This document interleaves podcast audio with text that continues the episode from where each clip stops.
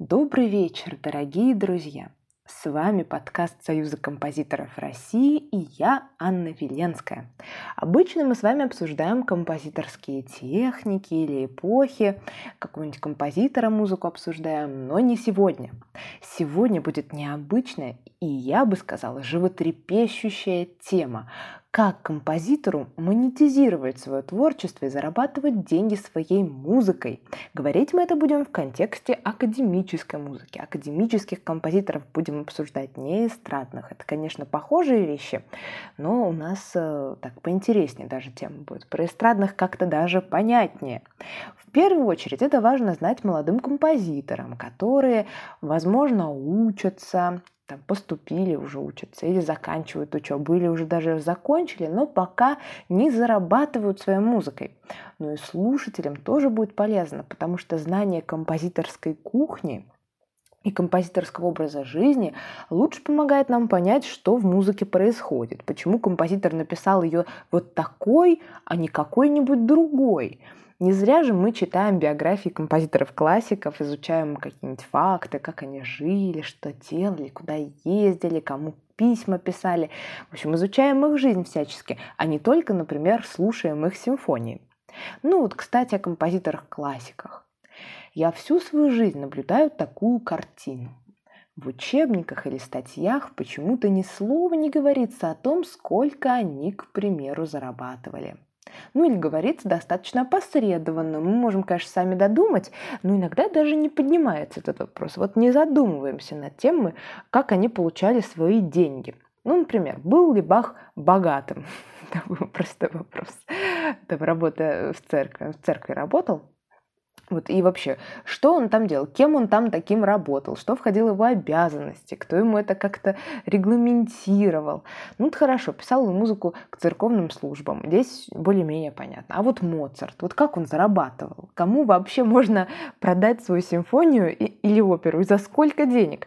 У меня вот постоянно возникали эти вопросы. Я даже делала лекцию на эту тему. Информацию было искать довольно трудно. Сейчас я вам чуть-чуть ее приведу, но без точных цифр. Их тоже можно прикинуть, но для этого нужно разговаривать про то, как, э, как скажем, сопоставлять франки, дукаты, современные деньги. В общем, не про это сегодня подкаст, а вот, значит, только про работу. Итак, значит, Бах у нас работал вкратце на нескольких работах. В основном ему нужно было писать музыку на каждую воскресную службу и церковные праздники. У него была фиксированная ставка, и еще он подрабатывал педагогом в хоре. Вот свою подработку он не любил, зачем-то на ней подрабатывал. Значит, делаем вывод, что ему нужна была еще денежка. Моцарт получал деньги от заказов театров, потому что он уже имел громкое имя. И вообще, если очень так грубо обобщать, то в эпоху классицизма как раз появилось композиторство как профессия. Вот так сформировалось прям. Именно вот светское композиторство, такое не церковное. В общем, его отчисления от театров, деньги с заказов, точнее, да, это были очень большие деньги, прям так, ух, хорошо зарабатывал. еще он получал отчисления с печатных нот и вел частную практику. Частная практика – это преподавание всегда. В общем, он преподавал дочерям богатых людей. Про Моцарта вот интересно, что он, похоже, был композитором с самым большим количеством статей расходов. Он снимал квартиру в центре – он не мог устоять перед внезапным шопингом и любил хорошенечко покутить. Это все есть в его письмах. Это все я не придумала. Гайден, так, Гайден, ну, я думаю, что все знают, это, конечно, неправильное обобщение, но такой общеизвестный факт, он работал у князей Эстергази, работал он на ставке. Ставка была небольшой и не маленькой, я думаю, что платили ему хорошо, но тратить деньги ему было особо некуда, потому что он жил на княжеской территории и до определенного момента даже не мог никуда уезжать. Такой получается хороший офисный работник. Еще и не выездной. Замечательно. А вот, например, был композитор, у которого с деньгами не заладилось. Это был Шуберт ну, не заладилось именно с деньгами, вот как прибылью от музыки, потому что он получал крайне небольшие отчисления от издания, да и, в общем-то, все. Поэтому он долгое время работал школьным учителем, не, не музыку преподавал, совсем нет, просто в школе обычной работал. И это тоже нормально среди композиторов, даже если вы композитор и работаете, не, как скажем, не зарабатываете своей музыкой, это тоже вполне приемлемый вариант. Как бы никто никому ничего не должен своей музыкой зарабатывать. Шуман. Значит, Шуман издавал свою газету – продавал ее. А вообще у него было, ну, такое хорошее было положение, скажем, в жизни, да, у него была не очень бедная жена, которая, в свою очередь, зарабатывала гастролями. Так что Шуману повезло, ну, и это нормально и хорошо, мы рады за Шумана. Ну, давайте немножечко поближе к сегодняшнему дню. Вот Советский Союз возьмем. В Советском Союзе государство платило композиторам, которые состояли вот в профсоюзах, как все тогда состояли, плюс многие известные нам композиторы преподавали в консерваториях. И это хороший заработок. И сейчас преподавать в консерватории – это хороший очень заработок. Так что можно преподавать в консерватории, музык, музыкой в принципе не зарабатывать и все равно жить хорошо, иметь музыку все время как хобби такое. Ну, кажется, что с одной стороны с тех пор мало что изменилось, мало времени прошло, а с другой стороны вообще все изменилось. Эпоха у нас теперь цифровая, все у нас другое. Мы вообще в какой-то ковидной эпохе живем, да, у нас, наверное, все теперь со стриминговых сервисах идет, да. Ну, давайте проверим. Сейчас я вам перечислю, собрала десяток способов, как композитор зарабатывает своей музыкой. Сделала я это не сама, потому что это было бы слишком субъективно, а спросила нескольких композиторов, ни одного, ни двух, и прям вот разных-разных композиторов из Союза, не из Союза, электронных, академических, разных. И вот мы собрали такие способы. Я не буду вам называть, что это были за композиторы, Некоторые них даже просили, чтобы их не называли, потому что все-таки это не очень этично, да, считается, рассказывать о том, сколько ты на чем зарабатываешь. Ну, так вот, наверное, с друзьями можно, а вот в подкасте «Союз композиторов» действительно как-то непонятно, зачем это нужно. Ну, давайте, поехали. Значит, первый способ заработка – писать музыку к кино со мной поделились информацией, что хорошо заработать денег можно а, только если ты пишешь для полного метра. Потому что, э, казалось бы, ну, а вот для сериалов, допустим, хочу писать музыку, там же серии постоянно выходят, вот и заработок мне постоянно будет, а одна серия сериала, в принципе, как половина фильма. Нет, это не так. Композиторы со мной поделились тем, что сериалы выматывают, что стоимость работы за одну серию бывает 25-30 тысяч рублей, а это очень мало при пересчете на время, которое композитор тратит на создание этой музыки. Ну вот, например, замечали там, не знаю, какие-нибудь сериалы на каком-нибудь телеканале, где идут э, очень так стереотипного вида сериалы, и там все время очень однотипный саундтрек, ну вот я думаю, что там композиторам могут платить и меньше, поэтому ему не хочется тратить больше нескольких, там, не знаю, больше двух недель на какую-нибудь одну серию. Не хочется человеку. Ну вот на полном метре можно зарабатывать деньги, да, писать кино к полному, музыку к кино к полному метру. Другой вопрос, как этого добиться. Вот как найти кинорежиссера, чтобы писать для него музыку. Здесь э, я хочу посоветовать вам, я еще в пост добавлю эту ссылочку, почитать интервью Евгения Гальперина, которое мы публиковали. Вот он знаменитый кинокомпозитор, и он немножечко рассказал, как они вместе с его братом да, искали работу, искали работу, связанную с написанием музыки в кино. Поэтому почитайте еще раз, если не видели. Может быть, вас это вдохновит. Конечно, тут без знакомств никак. Ну, это не самый частый способ. Давайте второй способ. Музыка к спектаклям. Вот это чаще. И это, я бы даже сказала, хороший основной заработок многих композиторов, которые успешны в профессии. Это реально, а, это кормит, да, и это очень такая творческая, такой творческий выход дает большой. Тут зависит от масштаба постановки. Заключается контракт с компанией, компания выплачивает вам деньги как композитору, и потом, когда значит, э, спектакль прогоняют, то есть разные показы бывают, еще будут отчисления за показ. А, не знаю, зачем вам эта информация, но вдруг пригодится. В общем, если вам будут предлагать несколько театров писать музыку к их спектаклям, то выбирайте тот спектакль, в котором есть известные актеры, потому что люди на них ходить будут больше, спектакль подольше задержится в репертуаре, и будете получать больше отчислений. Ну, и так очевидно, мне кажется. Тут дело понятное. Вот, например, да, давайте еще возьмем музыку к музыкальным спектаклям, например, к балетам. Да, музыка к балету. Театр может заказать композитору балет. Я бы не сказала, что это частая ситуация, но такое бывает. Композитор может попросить за создание музыки к балету, э, я бы сказала, от нуля рублей, потому что если тебе предлагают, как начинающему композитору, просто помочь театру на безвозмездной основе, то, конечно, надо соглашаться, чтобы делать себе имя. Но вот а стоимость, если вы уже именитый композитор, может доходить до 5-6 миллионов рублей, да, судя по информации, которую я знаю. Я бы субъективно округлила все это дело до полумиллиона рублей. Может быть, там 300-500 тысяч. Балет, как вы понимаете, можно писать с разной скоростью, но этапы создания балета очень схожи с этапами в создании кино. Сначала вы обсуждаете с режиссером и балетмейстером концепцию, постановку. У меня один раз был такой небольшой опыт э, такого дела не за деньги – не за деньги.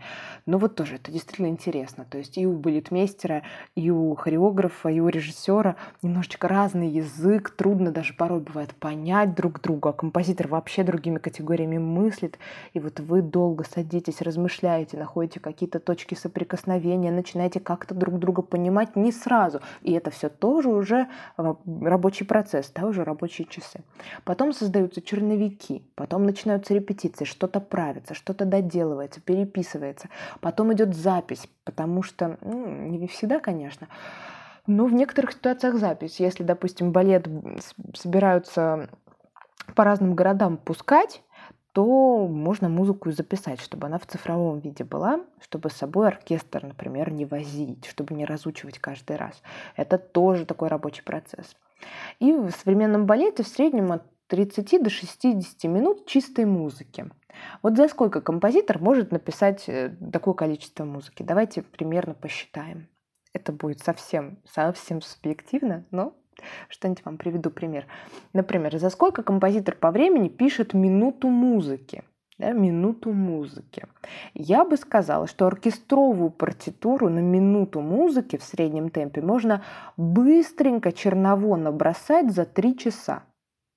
За три часа одну минуту музыки черново. Ну вот можно посчитать, что на полчаса такой музыки композитор потратит минимум 90 часов. Казалось бы, поделил на 6 и 6 часов в день пишешь музыку к балету. Но это работает не так. Иногда твой организм, когда ты написал минуту музыки, может тебе сказать «нет, все, хватит, больше не пиши». Если ты опытный композитор, конечно, такого может не случиться, но это действительно дело, связанное с музой, с вдохновением, с ресурсным состоянием, поэтому так не очень, как сказать, не очень получится, да, скажем. Плюс у композитора наверняка есть еще работа, которая постоянно не связанная с заказами. Так что я бы сказала, что 90 часов написания музыки – это где-нибудь 4-5 рабочих недель. И, в общем, со всем остальным процессом смежным это время нужно смело умножать на 4. Смело. И вот тогда и получается, что это нормальная оплата труда для композитора. Да.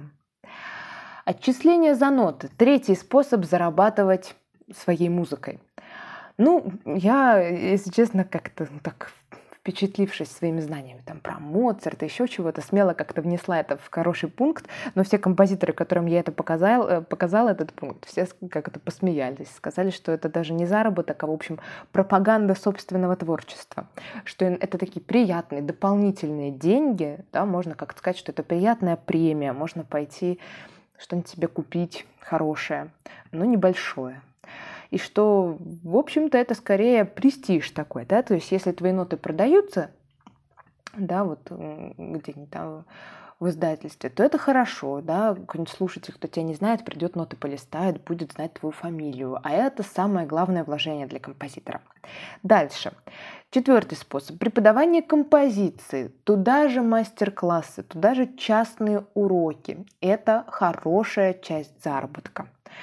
Один композитор мне даже очень интересную информацию дал, что иногда композитора Эм, опытного, именитого могут позвать на запись музыки для того, чтобы он э, давал советы при записи как саунд-продюсер. Рассказывал, да, что лучше сделать, что тут поправить, как инструментом лучше сыграть. То есть такой человек-оркестр, и дирижер, и композитор, и э, саунд-продюсер в одном лице. В общем-то, да, композиторы очень часто преподают. Преподают они не только композицию, они могут преподавать разные смежные дисциплины, например, аранжировку, оркестровку, а, чтение оркестровых партитур, историю музыки, потому что композиторы много чего знают, у них такой особенный взгляд на вещи. И преддисциплин очень много музыкальных для которых нужны профессора, педагоги. Это хорошая статья доходов но сами понимаете, чтобы преподавать в консерватории, нужно ее закончить, не только все пять лет, а еще аспирантуру и много чего, поэтому это не всем доступно. А частные уроки более-менее. Стриминговые сервисы. Вот здесь академическая музыка, к сожалению, не дает больших цифр. Но вот интересно, что там отчисления идут не только исполнителю, хотя я всегда думала, что вот исполнителю, а на самом деле к тому, кто выложил трек. Тут исполнитель договаривается с композитором, кто это сделает, и могут как-то на своих условиях это дело делить. Все исполнители в обязательном порядке указываются.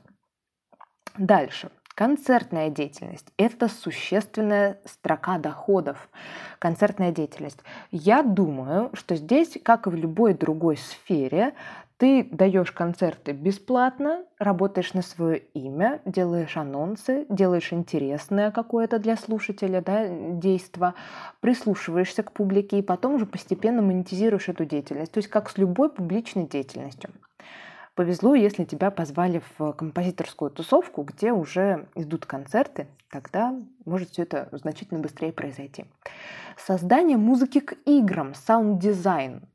То есть электронное творчество, в том числе академических композиторов, очень ценится. И вот если вы думаете, как бы, чем бы мне заняться музыку, как бы писать, да, осваивайте электронные программы, потому что это такая интересная тоже потоковая сфера. Там все время есть деньги. Говорят, что там хорошие деньги.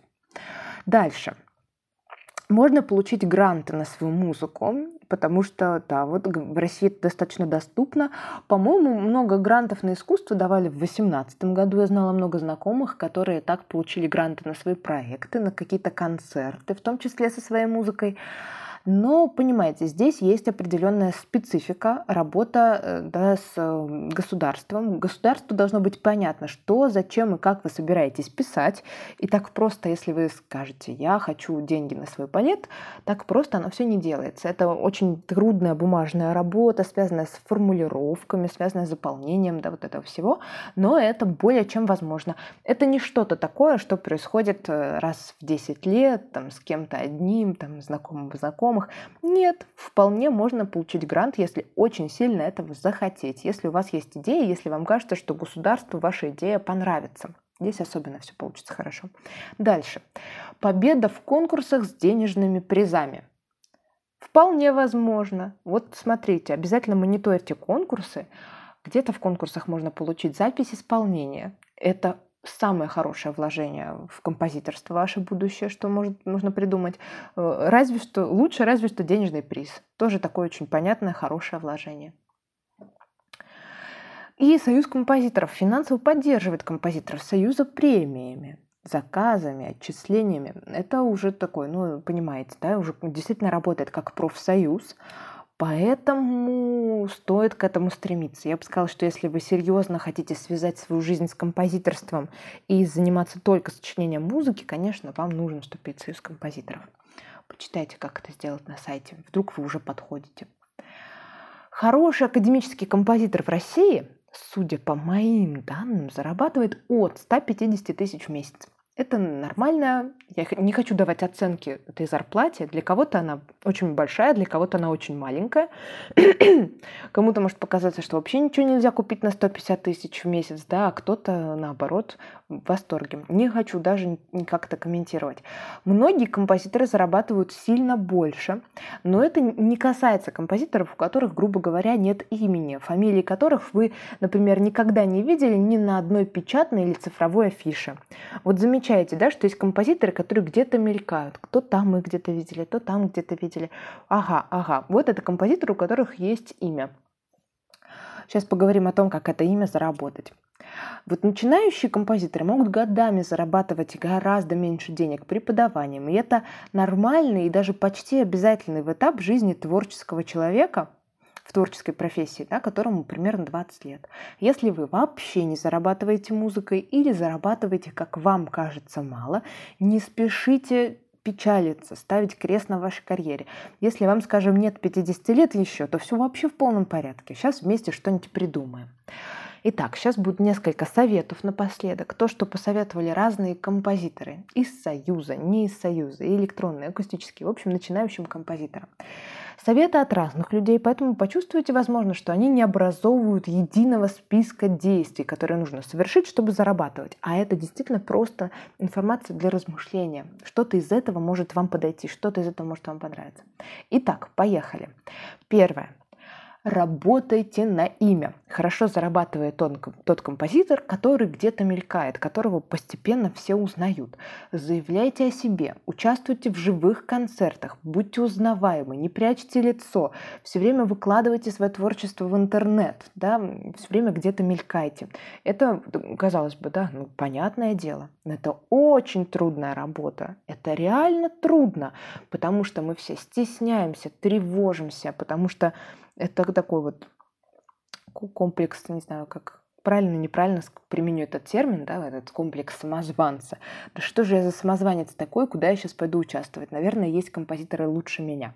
Нет, нет, спокойно идем, говорим, фух, сейчас я это сделаю и участвуем. Спокойно себя выкладываем. Второй совет от одного композитора. Много и усердно работайте да, много усердно работайте. Пишите много музыки, делайте записи, экспериментируйте с разными стилями, много учитесь, никуда не спешите. Действительно, надо много усердно поработать. Такая специфика везде есть. Да? Если хорошо поработали, пока результата нет, все равно себя похвалите. Какой я молодец. Результат будет там через 10 лет. Но сегодня я э, написал музыку хорошую, я прожил день не зря. Потом познакомьтесь с другими композиторами. Это многократно увеличит шансы на то, что вашу музыку узнают слушатели. Всегда легче вместе устраивать мероприятия, делать коллаборации или кто-то кому-то вас посоветует. Это все тоже работает. Это ощущение не тусовки, да, что все вместе проводят свободное время, а ощущение общности да, какой-то, что вот мы поддерживаем друг друга, и в случае чего действительно так проще собрать концерт, потому что не знаю, знаю мало очень молодых композиторов, у которых, допустим, музыки наберется на целый концерт живой. Правильно? Обычно у кого-то есть там, не знаю, пять произведений хороших. Это не, не совсем на концерт. А вот поэтому нужно устраивать такую вот, не знаю, была же французская шестерка. Вот чем, чем мы можем, чем мы хуже? Можно сделать такую же, только петербургскую шестерку, московскую шестерку. Это все работает. Четвертый совет. Работайте на смежной профессии, держитесь поближе к музыке. Например, преподавайте, занимайтесь репетиторством, пишите аранжировки, пишите критические работы какие-нибудь, да, что угодно делайте, что получается монетизировать, связано с музыкой. И не спешите, все в порядке, это этап такой, если вы хотите дальше. А может быть, вам так понравится, и вот все нашлось, да, что монетизировать. Сделайте хорошие записи. Это отличное вложение в профессию, потому что если вы пойдете в театр показывать свою музыку, а она у вас записана на диктофон телефона, или, например, и того хуже, ух, как этого не любят, например, там и на кафедре композиторской, да, там принесли, просто экспортировали запись из нотного редактора, никак ее не обработали. И там вот эти пластиковые скрипки пилят, и пластиковые кларнеты там играют, и, как, и вот это вот все. И все такое несбалансированное. Рояль громкий, да, потому что всегда мы знаем, да, Сюбелиус наш любимый как делает. Все, рояль громкий, скрипки почему-то вообще не живые. Вот это не нужно, это нехорошо, так не подходит обязательно делаем хорошие записи или тратим время, скачиваем дорогую программу и обрабатываем звук до хорошего состояния. Добавлю от себя. Вот заявляйте всегда вслух о том, что вы бы хотели зарабатывать своей музыкой, чтобы люди об этом знали. Потому что у меня тоже вот есть такое, если кто-то мне когда-нибудь жаловался, что вот я все не знаю, там, хочу написать музыку к кино, а мне никто не предлагают, не предлагает. Ну, я ничего не могу поделать в тот момент с этим знанием. А потом где-то мне попадается объявление, да, что вот ищем композитора. Я первым делом вспоминаю про того композитора, который мне писал. И мне кажется, с деньгами тоже работает. То есть, когда где-то будет заработок, все вспомнят, ага, там вот ему нужна была работа, да, он очень заинтересованный будет сотрудник. Вот его и посоветуем. Мне кажется, в этом нет ничего стыдного, в этом нет ничего точно плохого. Ведите социальные сети, это важно в современном мире. Пишите хорошую музыку, без этого никак. Мы сегодня, видите, про бренные монеты с вами разговариваем, но всем понятно, что важнее. Всем понятно, что важнее. Напишите в комментариях, если знаете какие-то еще способы зарабатывать деньги музыкой. Вообще, поделитесь опытом. Получалось ли у вас когда-нибудь зарабатывать своей музыкой деньги? Как, какие у вас были ощущения при этом? Испытали ли вы восторг или что пазл сложился? Вот ради этого я и учился. Или наоборот, может быть, было так непривычно, странно и как-то было даже неприятно, да? как будто мое искусство кто-то купил. Да, вот поделитесь в комментариях, это очень интересно. Давайте вместе соберем информацию, которая бы послужила, знаете, такой хорошей помощью, такой памяткой молодым композиторам, немножко бы их воодушевила.